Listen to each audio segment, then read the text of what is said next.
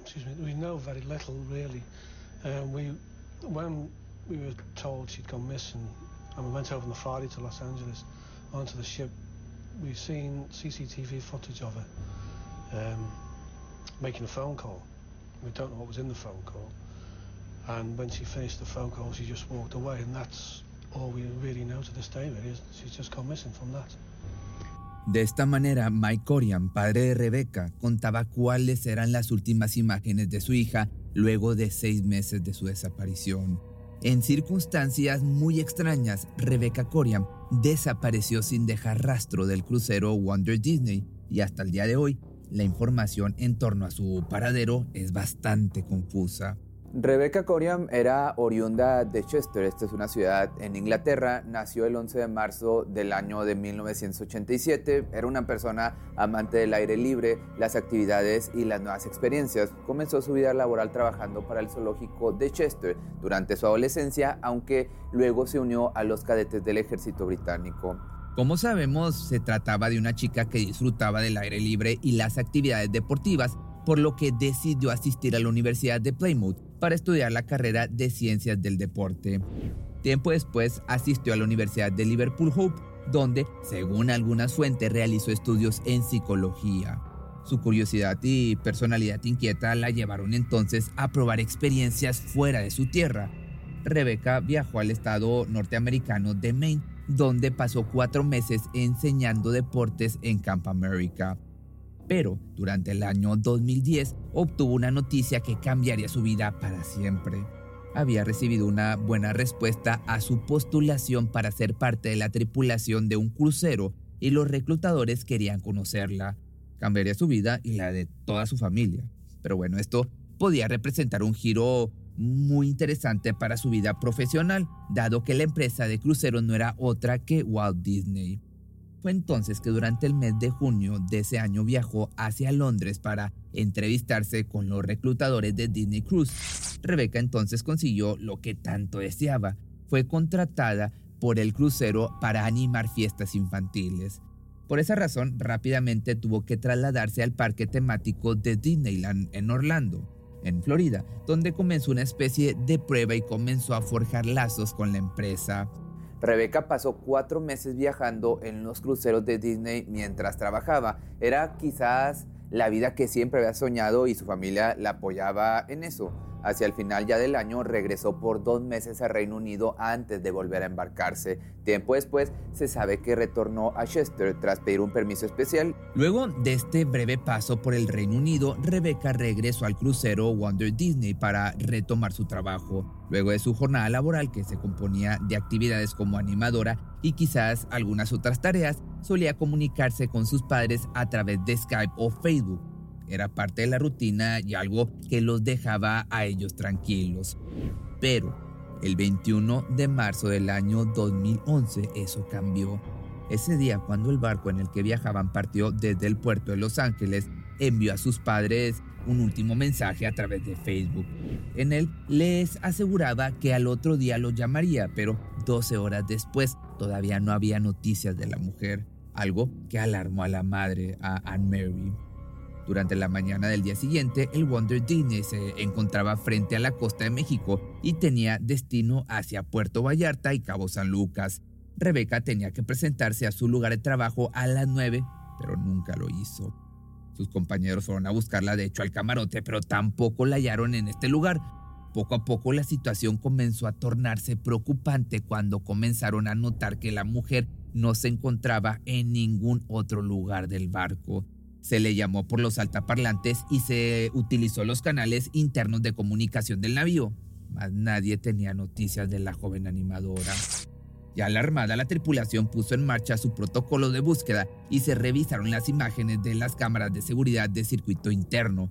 Se la vio manteniendo una conversación telefónica a las 5.45 de la mañana.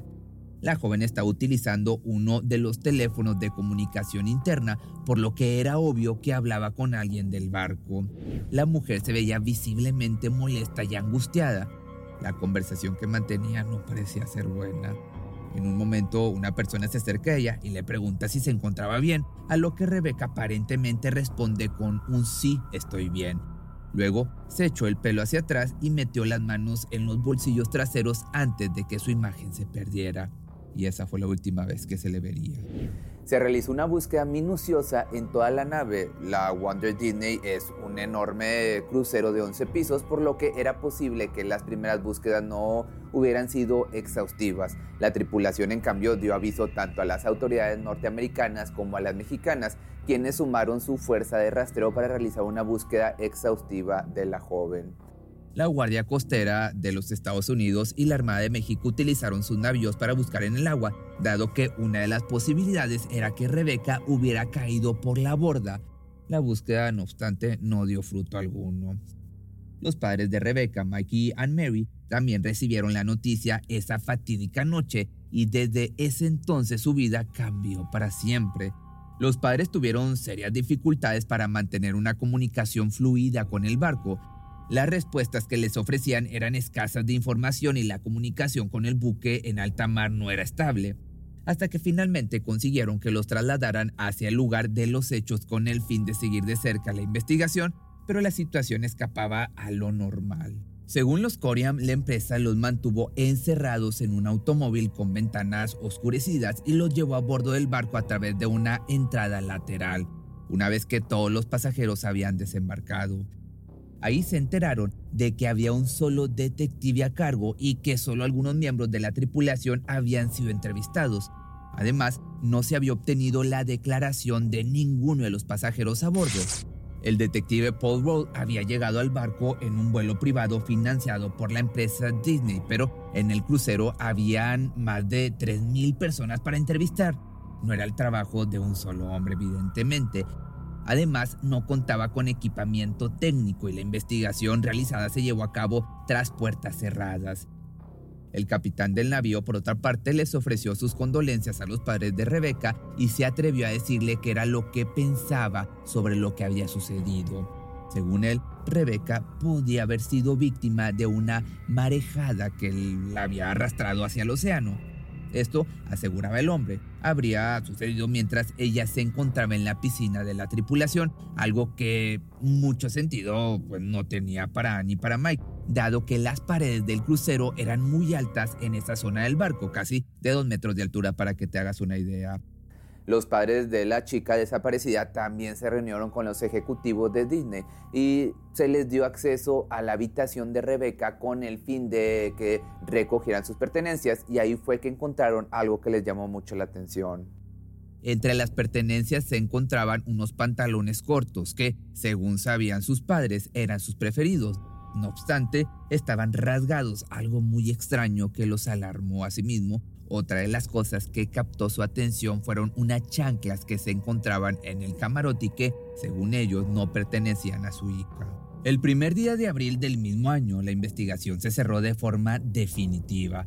Según se sostenía, una persona sin equipamiento podía sobrevivir no más de 14 horas en el agua, por lo que, a menos que se reportaran avistamientos, se tenía por seguro que Rebeca se encontraba sin vida. Se sugirió que quizás se había tratado de un suicidio.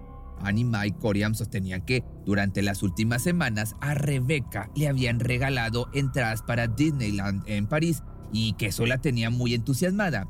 Estaba escrito en la conversación con su madre a través de Facebook. Además, en su camarote, según algunos medios, había un mensaje garabateado en un papel que decía llamar a mamá, lo que indicaba su buen estado de ánimo. A su vez, Disney mantuvo su postura y no tomó partido por ninguna de las teorías. La portavoz Rebecca Perry manifestó también que la empresa había dado toda su cooperación con la investigación de la Real Fuerza Policial de las Bahamas, facilitando pleno acceso al barco poniendo a su tripulación a disposición para entrevistas y proporcionando toda la información con la que contaban, supuestamente. De igual forma, la empresa había decidido darle un final a la situación. Aunque se desconocen los motivos, pusieron flores en la piscina en la que supuestamente Rebeca había sido arrastrada por una ola e hicieron un homenaje, pero lejos estuvo evidentemente esto de cerrar la herida. Los Coriam estaban insatisfechos con la búsqueda. Contrataron a un investigador privado, Roy Ram, y buscaron ayuda en la política británica a la que tenían acceso a través de un amigo parlamentario de Chester, Chris Mattison. Ram los ayudó a esclarecer algunos de los datos que tenían. La teoría del capitán se puso en juego rápidamente, no solo porque para arrastrar a Rebecca una ola debía de tener como mínimo 30 metros de alto, sino porque también había una inconsistencia con los reportes meteorológicos de la zona. También una de las hipótesis que se manejaron en un primer momento tuvo que ver con las chanclas y el pantalón rasgado. Al parecer, algunos medios comenzaron a hablar de un supuesto triángulo amoroso entre Rebeca, otra mujer y un hombre mayor. La alternativa a esa historia no era mucho más feliz, puesto que también se barajó la posibilidad de que Rebeca hubiera sido abusada íntimamente. Tanto la empresa como el gobierno de Bahamas se mantuvieron en silencio y sin hacer lugar a los reclamos de la familia y sus abogados. El gobierno británico también expuso su descontento hacia la poca claridad del asunto, pero todo cayó en oídos sordos. Durante el mes de agosto, los padres recibieron un correo electrónico proveniente del banco de Rebeca. Su tarjeta de crédito había sido usada recientemente, algo que los dotó de esperanza. Quizá Rebeca seguía con vida. Septiembre también llegó con novedades. Una notificación de la red social Facebook llegó a los padres diciendo que la cuenta de su hija había cambiado de contraseña. Era otra débil señal de que quizá Rebeca podía estar bien, pero al mismo tiempo los dejaba afuera de lo que había sido una herramienta para la investigación. En octubre del mismo año, un periodista llamado John Ronson tomó la iniciativa de hacer una investigación periodística del caso y se metió al Wonder de Disney en calidad de turista. Su cruzada tenía el aval de la familia y el abrigo del diario para el que trabajaba, nada más y nada menos que The Guardian. Fue así como obtuvo varias declaraciones extraoficiales de varios miembros de la tripulación bajo la promesa de no revelar sus nombres. Estas personas dieron a entender a Ronson que Disney sabía más sobre lo que había pasado con Rebecca, evidentemente, de lo que estaba dispuesto a admitir públicamente. También Ronson reconoció que era posible resbalarse de alguno de los pasillos y caer al mar desde una de las cubiertas, no exactamente la que el capitán había mencionado, pero las cámaras de seguridad abundaban por todo el navío, por lo que era extraño que no se tuvieran imágenes de lo que le había pasado a la muchacha. Los miembros de la tripulación sostuvieron que era obvio que la empresa se encontrara en posesión de la cinta, solo que no estaban dispuestos a darla a conocer.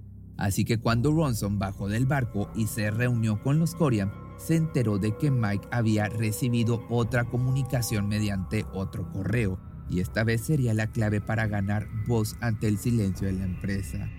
La mujer se había presentado como Melissa y manifestaba haber sido compañera de Rebeca y la última persona que la había visto con vida. Según ella, se había encontrado con Rebeca en la piscina de la tripulación alrededor de las 11 de la noche del día anterior. La había visto algo movilizada y le había dicho que quería estar sola y tranquila. Melissa creía que su compañera podría haber trepado a una de las paredes que contenían la zona de la piscina y de esa manera, según, había caído al océano. Todo esto apareció en la nota de The Guardian publicado por John Bronson. Al parecer, el movimiento de la prensa obligó a la empresa de Disney a romper el silencio y esta publicó un comunicado en el que reconocía que el accidente de Rebecca Corian se debía a una marejada y a fuertes vientos, aunque Bronson los había expuesto por aparentemente no tener imágenes de dicho accidente. La cuestión es que el conflicto con Disney escaló en cierta medida y durante el año 2015 la familia demandó a la empresa por cerca de 50 mil libras. Los abogados de la familia alegaban que la empresa no tenía los medios de seguridad indicados para evitar accidentes a bordo, además de fallar en su videovigilancia. También se indicó que no habían seguido los protocolos internacionales de seguridad preocupándose más por poner el buque en funcionamiento que por ayudar a la investigación de manera plena.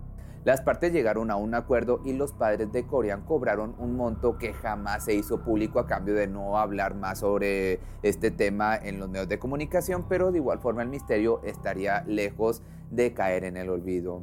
Si te gustó este video, ahora puedes ver temas como de misterio, de ovnis, de historias paranormales en mi nuevo canal o en mi nueva página. que se llama Sala de Investigación. Igual te dejo aquí abajo las ligas de ambos.